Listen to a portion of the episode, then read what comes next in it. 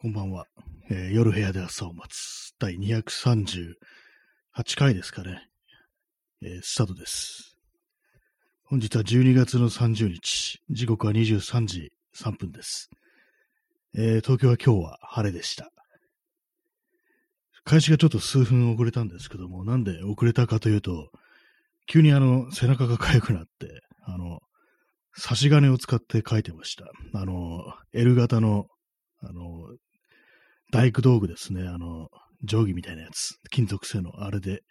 ちょっと便利な形してるんですよね。あの、差し金ってやつは。そして今、傍らにインスタントコーヒーがあるんですけども、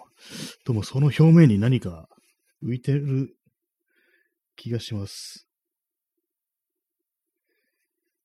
今日はあの、あれなんですよね。あの、アルミを削ってたんで、そのなんかアルミだったら嫌だなと思って今、こうなんかうまくティッシュをですね、そのインスタントコーヒーの表面に少しだけこう接触させて、なんか吸い取るような形で、そのなんかよくわかんない浮いてるものを回収しました。でインスタントコーヒーを飲みます。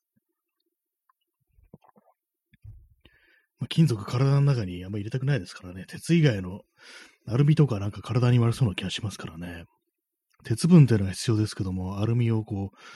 ね、栄養として摂取するなんてことは聞いたことがないので、ちょっとね、やめておきたいです。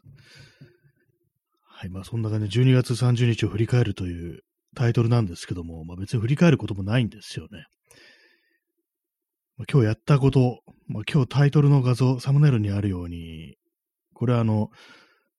金属を削ってるところですね。あの、アルミの、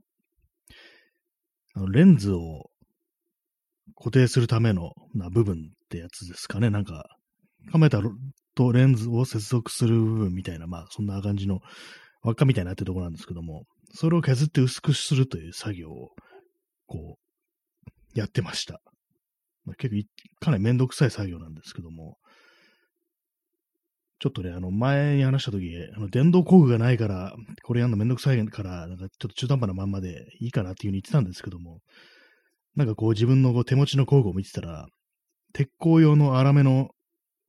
ヤスリがあったんで、これを使えば結構早く削れるかなと思って、まあその分ちょっと仕上げとはちょっと荒くなりますけども、あとはまあその耐水ペーパーとかで最終的に仕上げればいいやっていう感じで、まあゴリゴリとね、このバイスに挟んでゴリゴリ削って、まあそれでも1時間ぐらいかかりましたね。この全体をこう1.3ミリぐらい削るってやつなんですけども、それでも1時間ぐらい結構かかって、手も疲れましたね。まあそんな感じなんですけど、とりあえず、こう、いうふうに、まあ形にすることはできたという、そんな感じでございます。まあこれ、写真付きとはいえね、なんかいまいち何をやってるかよくわからないとは、まあ思うんですけども、まあこんなことをね、やってるんですよ。まあ一番かったり作業といえば作業かもしれないです。こういうふうにね、地道にというか、こうシコシコ金属を削っていくというのは、まあ粉がたくさん出ましたね、本当に。昨日あのダイソーに行って、ダイソーってあのなんか六角軸のなんか砥石みたいなのが売ってるんですよ。その電動ドリルにつけて使える砥石。砥石ってた、まあ、何に使うのかよくわかんないなと思ってたんですけども、まあ、あの金属のバリを取るみたいな感じで、まあどんな形してるかっていうと、その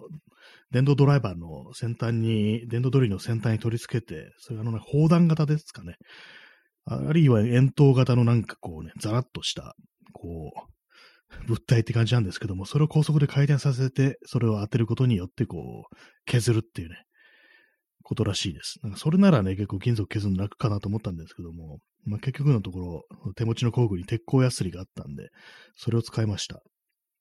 なんか結構いろんな雑多な工具が増えすぎてたりとかね、こう昔からあるやつもあったり、新しく買い出したやつもあったりで、なんか自分が何を持ってるか結構把握できてないなというふうに思って、ちょっと書き留めておいた方がいいなっ、あと整理整理もした方がいいななんていうふうに今思ってますね。昨日もあの東急ハンズ行ってドリルを買おうと思ったんですけども、見てて、買う寸前まで行って、これよく考えたらこれ、この系のドリルって持ってるんじゃないかみたいなことを思って結局買わなかったんですけども、帰ってね、手持ちの工具の、ちゃんとその何ミリのドリルかっていうのを計測してみたら、やっぱりね、その自分の買おうとしてたやつと同じで、あ、買わなくてよかったわっていう、感じになりましたね。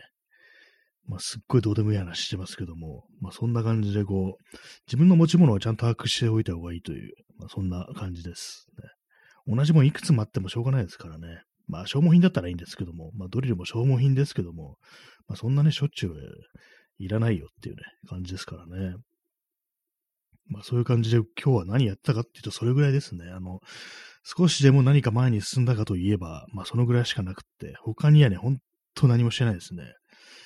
寝てましたね。あと、横になってましたね。普通にまあ眠ってるっていうね、感じだったんですけども、本当にまあそれ以外、なんか本当に気力がない感じで、まあ、本も少し読んだだけですね。ほんとトイレの中で読むみたいな感じで、ほんのなんか10ページぐらいしか読まずにっていうところで、もうなんかこう、いろんなことがね、無理っていう感じになってますね。なんか楽しいこともできないみたいな、そんな感じになってます。そういう記録もなんかね、ちょっと出てこないっていう感じで、なんか本当に、あれですね。インスタントコーヒー飲みます。これなんか何もない時に、なんか何もする記録がない時に、なんかずっとなんかインターネットとか見てたり、YouTube とかで見てたりするんですけども、なんか本当無無ですよね。無駄、無駄という、無駄と言ったらなんか失礼な話なんですけども、なんかね、本当にこう、ツイッターのタイムラインが動かないのをずっと眺めてるとかね、なんかそんな感じになっちゃうんですよね。本当になんか、無意味なんですけどもね、そういう時に、他のね、ことになんか移れればいいんですけども、全然なんかこう、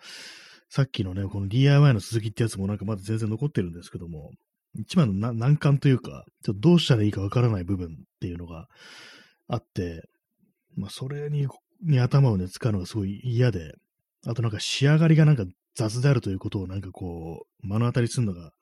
これなんていうかね、自分の能力というものに対する信頼が失われるというか、まあもともとそんなものはないんですけども、なんか何をやってもダメだな、みたいな、そんな気持ちになってきてしまうんですよね。こう自分の作ったものを見てると。でもその感じがあって、なんか非常になんかこう、嫌だな、というふうな感じでこう一日過ごしてました。こうなんか地道に何かをやってね、こう前に進んだなっていう感じよりは、なんか本当なんかまたろくでもないもや、なんか出来上がってんな、みたいなことで、全然こう、楽しくないっていう感じですね。まあその金属を削る作業っていうのは、こう、ポッドキャストをね、聞きながらこう、やってました。やっぱり人のポッドキャストを聞くのはいいよな、なんていうふうに思ったりしております。音声コンテンツはいいよなっていうね。こう手作業の友ですね、本当に。まあそんな感じでこう、まあ、別に他になんか手をつけることとか、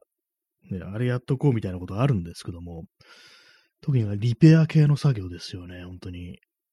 あの、今履いてるパンツのね、ポケット、右ポケットに穴が開いてるんですよ。これも古着で買ったんですけども、それをなんかずっとなんか、穴塞ごうと思ってて、思ってるんですけども、ずーっとそのままですね。そういうなんか直すのってなんか結構その年内に終わらせようみたいなね、機運みたいなのがあったんですけども、なんか本当に年末に向けてこう気分が沈んでいく中で、全然こうやる気失っちゃって、まるでこう手をつけてないですね。他に何かあったかなというと、まあそういうね、直す系のはね、いろいろあるんですけどもね、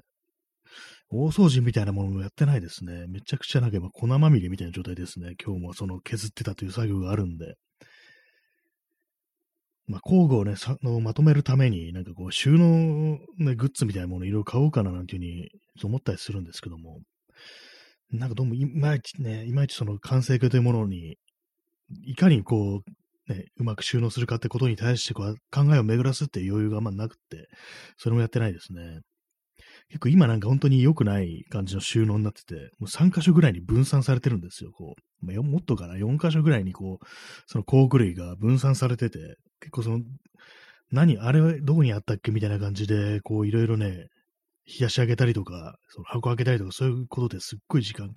取られる時があるんですよね。それをちょっとなんとかしたいなというふうに思うんですけども、なんか全然こう、やる気がないという感じですね。やる気はなしって感じですけども、やる気ないの問題ですからね。本当なんか、ちょっと前の放送で言いましたけども、ね、仕事のなともかく遊びでやる気がないのは問題だっていうこと、タモリが言ってたっていうね、ことありますけどもね、本当それはその通りだと思います。自分の身の回りのことを整理する記録がないっていうのは大いに問題だというね、ことは思うんですけども、これ鉄鋼ヤスリとかも見つけたって言いましたけども、探すのになんか本当になんか数十分かかったりしてて、どこ置いたか全然覚えてないなって感じで、なんでヤスリを3箇所ぐらいに分散して置いてあるんだって話なんですよね、そもそも。ね、なんとかって話っていうね、まあこれはね、DO っていう人がよく、ラッパーの DO っていう人がよく言いますけども、なんか結構、ね、自分も使ってしまいますね。なんとかって話って。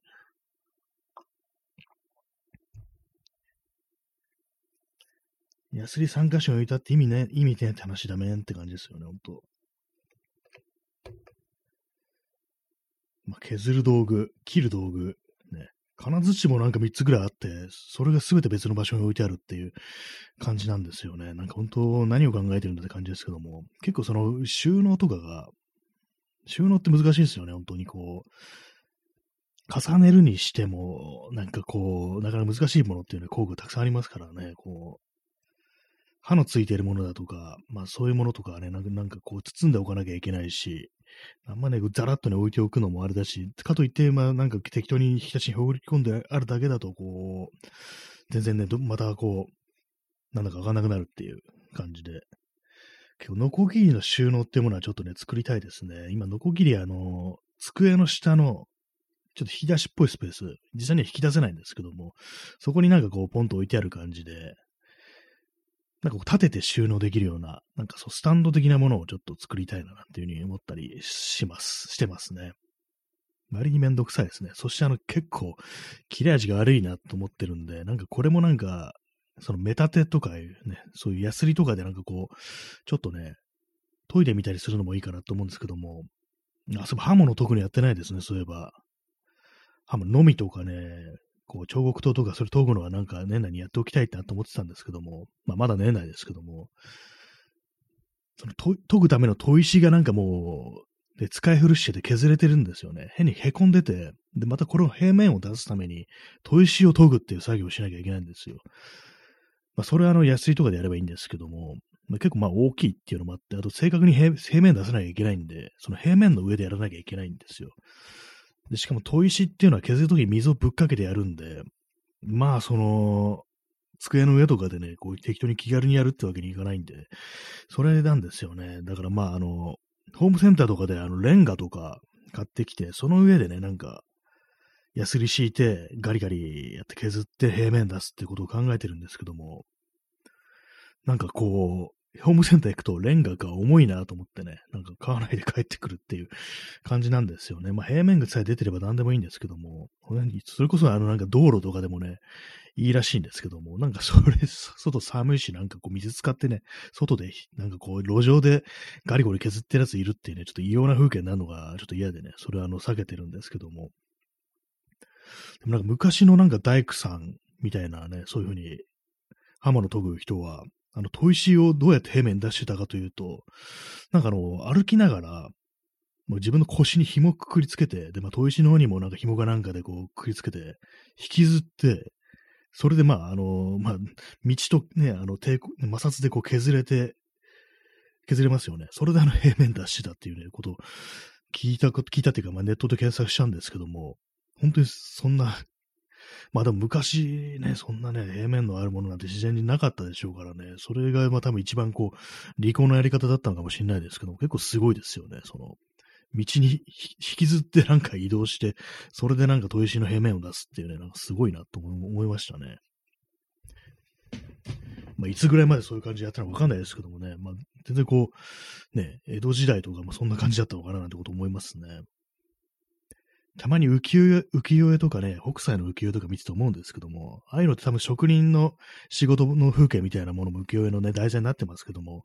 結構ね、でっかい丸太を巨大なノコで二人がかりで弾いてるっていうね、いうのありますけども、結構ね、有名な北斎の絵で、あれすごいなって思うんですよね。なんかこう人間の技術というか、なんというかこう、ね、今までこう、蓄えてきたそういう知識というか、ね、そういうものがこう、そういう技術となって現れてるね、っていうのを見るとなんかすごいと思いますね。本当になんか、こう、石器時代とかはね、あの、石の斧でなんかガツンガツンやってる木とか削ってたんでしょうけども、ね、文明が発達するにつれてどんどんね、こう、正確なものを作れるようになっていくっていう。結構その日曜大工的なことでやってるとそういう感じのプリミティブな感想みたいなものが思い浮かんできますね。昔の人はこれを手作業でね、道具とかもなしで、ね、やってたのだっていうね、ことを考えるとすっごいなと思いますよね、本当よく昔のなんかあの、遺跡とかでね、なんか大パーツとか言って、まあ、その時代としてはなんかありえない制度で作られたものみたいなことがよくありますけども、ちょっと忘れちゃったんですけど、確かなんか、インカ帝国とかね、その時代の遺跡だったと思うんですけども、その時に作られたあの、石垣、石を積んで、こう、ね、形にするっていうね、なんか城みたいな、まあ、そう建物基礎みたいな形にするってのありますけども、あれがなんかすごい規模で、正確な形で包まれてるっていうのがあって、でしかも山の上の方なんで、これをどうやってここまで持ってきたんだみたいな、ね、そういう話がありましたね。結構その形がかなりこう正確にこう、ね、切られてるというか削られてるというか、もうぴったりね、あんまりこう隙間ない、確かね、その池が、その積まれた石の間に紙をね、入れようとしても、まあ、紙非常に薄いですよね。普通だったら隙間あるんだったらそこスッと入っていっちゃうのが、その遺跡の石垣は入らないっていうね、紙みたいな薄いものでも入らないぐらいの精度を持ってるっていう、それがね、なんかすごいですよね。たまたまなんかこの間検索してそれ出てたんですけども、そんな大昔のね、確かあの、マチュピチュとかね、あの辺の感じだったと思います。その辺にまあ今もあるっていうね、感じで、紙一枚通らない正確な形に積まれた生垣みたいなね、生垣じゃないや、石垣っていうものがね、あるらしいですね。ほんとすごいなと思うんですけども。えー、チャンツさん、リアタイでは久々に、久しぶりに聞きに来ました。まあ、お久しぶりです。えー、大パーツ、興味深い。ね、ありますよね、いろいろ。ね、大パーツね、私子供の頃結構そういうの見てて、割となんか胸をね、ときめかせていた方なんですけども、結構いろいろありますけども、あの、有名なのだとあれですよね、水晶のクリスタルっていう、あの、スカルクリスタルってありますよね。ドクロの形にこう、水晶を削まあ、研磨していってね、その形にしたってやつ、あれもなんかほんと昔だったらもう、くっそも偉い時間がかかっててこんな無理だっていう風に、ね、言われてましたけども、なんか最近ね、のか説では、普通になんか何台かかけて地道に削っていったっていうなんかこう、ね、まあ、人海戦術というかなんというかこう、普通にまあこうやって手作業だったなんていうね、なんかそんなどうもそういうことらしいっていうね、ことをね、なんか、なってるらしいですね。何らかの特殊技術ではなく、ね、宇宙人とかが何か授けたわけでもなくっていうような感じですよね。どうも普通にまあ根気よくやってったみたいなね、なんかどうもそうらしいっていうね、ことがありますね。結構そういうのがありますね。オーパーツ系のは。なんかインドかどっかのあれでも、昔の壁画、レリーフに、こう、なんかロケットみたいのが描かれてるなんていうね、なんかそんなのありましたけども、それもなんか今のはね、こう、いろいろ研究の結果、そういうロケットではないっていう、ね、ことになんか普通になってたような気がするんですけども、なかなかでもああいうのっていろいろこう、なんかロマンがあるというかね、こう、なんかくすぐられるものがありますね。なんとかかんとかの空中庭園とかね、なんかありますけども、別にあれ空中にあったわけではないっていうね、浮いてるわけではなかったっていうね、高い位置にこう庭園があったっていうね、ことらしいんですけども、なんかその言葉からね、こう、すごくこうロマンみたいなものを感じますね。空中庭園ってっていう、ね、空中に浮いてんのかよっていうふうに思いますからね、普通にね。なんか盛り上がるところありますね、そういうの。なんか子供の頃結構そういう、その手のなんかあの、子供向けのなんとか百科みたいなね、なんかああいうのあって、なんか読んだことあるような気がしますね。割にあの辺のことってかなりこう自分の中が深いところに結構ね、インストールされてるような気がします。ああいうものに対するロマンみたいなものっていうのは。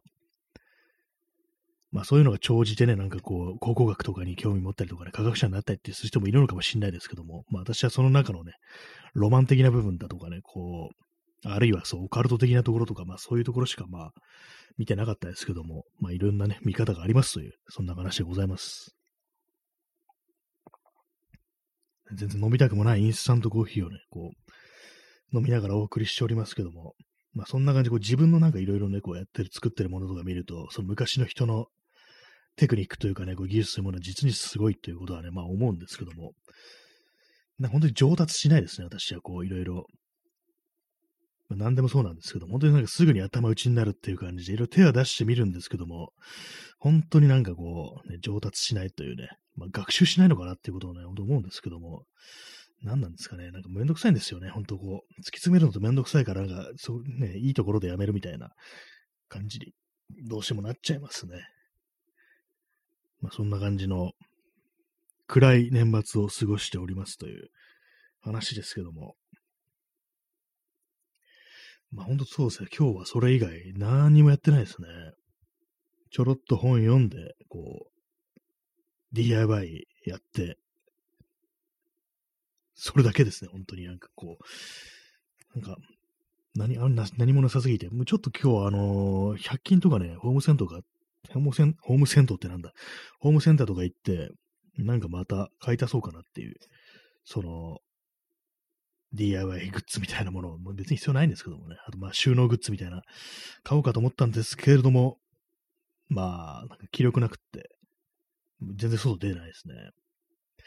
ちょっと後でなんかスーパーでも行こうかなみたいな気分はちょっと今あるんですけども、めんどくさいですね。めんどくさいですね。まあ明日、明日なんかどうすんだろうっていう。お兄さん、にゃん、ありがとうございます。いいですね、猫。猫の、この、肉球をこちらに向けているっていうのがね、いいですね。なんかこう触りたくなりますけどもね。まあ前も言いましたけども、猫は、猫と犬でね、こう、肉球のや柔らかさが結構違うっていう。犬はカサカサしてて硬いけれども、猫はこうね、柔らかいっていうありますよね。まあ、そのような感じの一日をね、こう過ごしていたんですけども、まあ、明日、明日、まあ、明日が大晦日かって考えて憂鬱ですね。まあ、別にすることもないですけども、なんか無理やりなんか外にこう出なきゃいけないような気がして、なんか用事ないんですよね。別に買うもの、まあ、ないしっていう感じで、ないですね、別に。何も進んでないしなって感じなんですけども。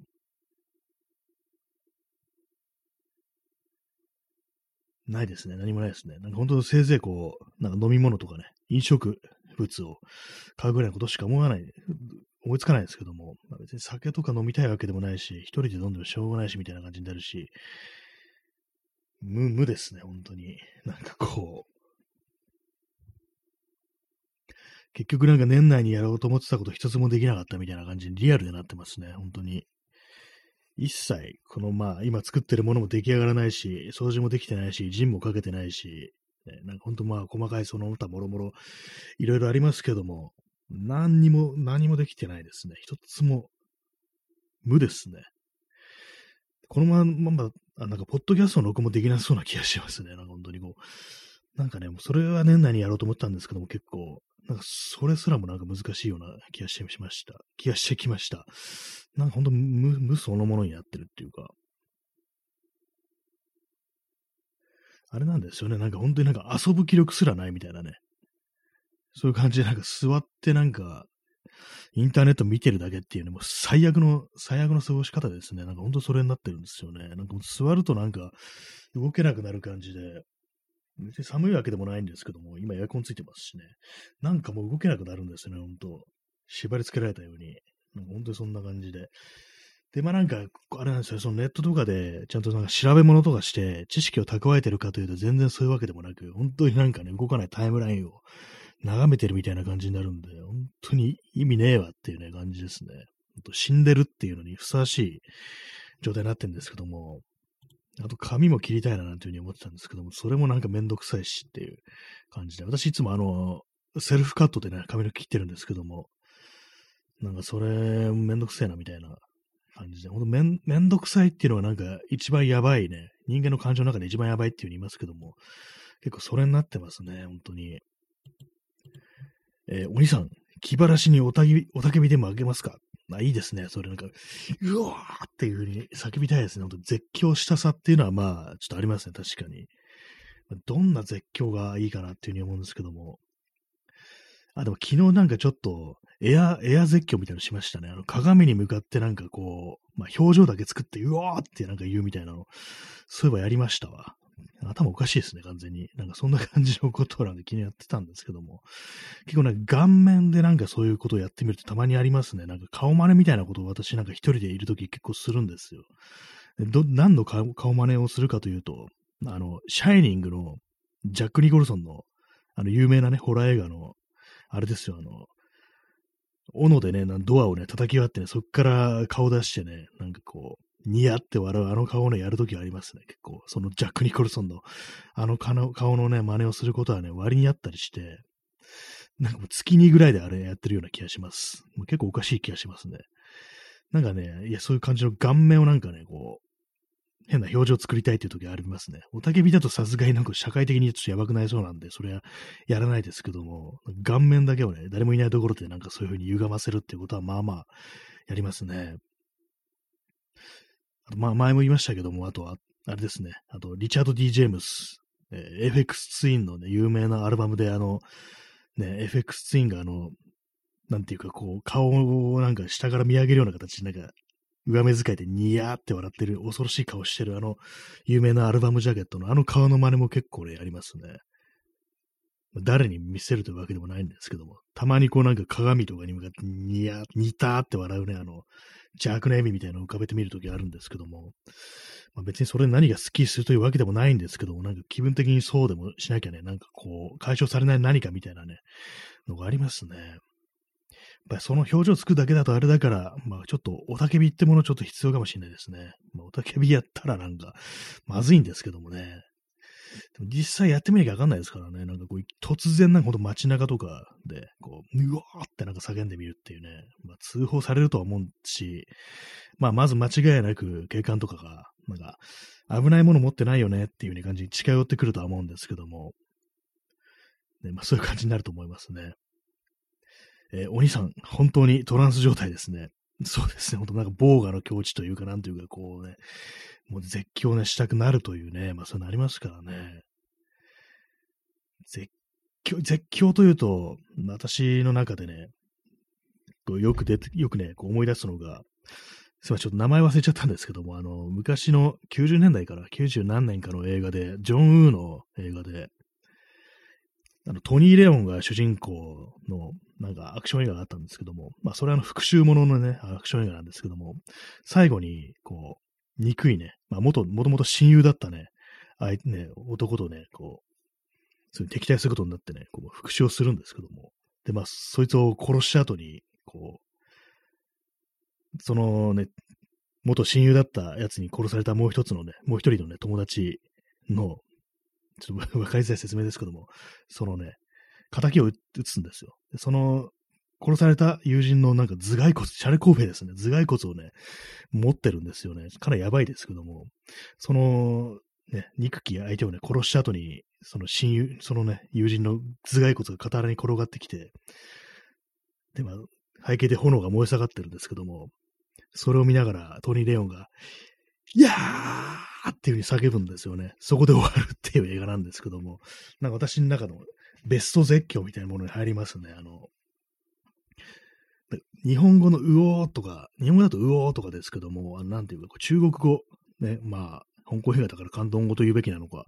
だとなんか、いやーっていう風に叫ぶんですよね、叫ぶとき。まあ、あれがね、私は好き、好きですね、あの、いやーっていう叫びが、叫びがね、まあ、それだけなんですけども、結構香港映画とか、結構その、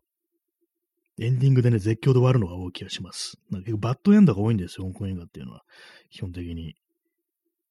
まあ、それだけなんですけども。ね、最後蜂の巣になってね、死ぬなんていうのがよくありますね。まあ、ニューシネマでもよくありますけども、香港映画だとさらに多い気がしますっていうね。まあ、そんな話だぜ、めんっていうね、感じですね、本当に。絶叫、まあ、絶叫オフみたいなのやってみたいですね。みんな絶叫してるっていうね。もう確実にやばいですけどもね。え、お兄さん、福岡の体育の授業は、やーと言って立ち上がります。あ、そうなんですね。そういうなんか、こう、地域性みたいなのがあるんですかね。やーって、まあ、なんかわかる気がしますね。それはなんか、確かにあの、こ掛け声みたいなものとしては結構ちょうどいいような、そんな気がしますね。まあね、そんな感じでね、もうお兄さんから絶叫情報をいただきました。えー、絶叫していこうというね、もう感じ放送になりましたけどもね、ベスト絶叫みたいなものをちょっと面白いかなって今思ってしまいました。映画の中に出てくる絶叫シーンとかね、まあ、同国シーンみたいな、そんな話もね、ちょっとしてみたいというね、まあ、ちょっとやる気になりましたね。まあ、そんな感じで本日はね、ご清聴ありがとうございましたというところで、いやーっていう感じで、ね、終わりたいですね。さよなら。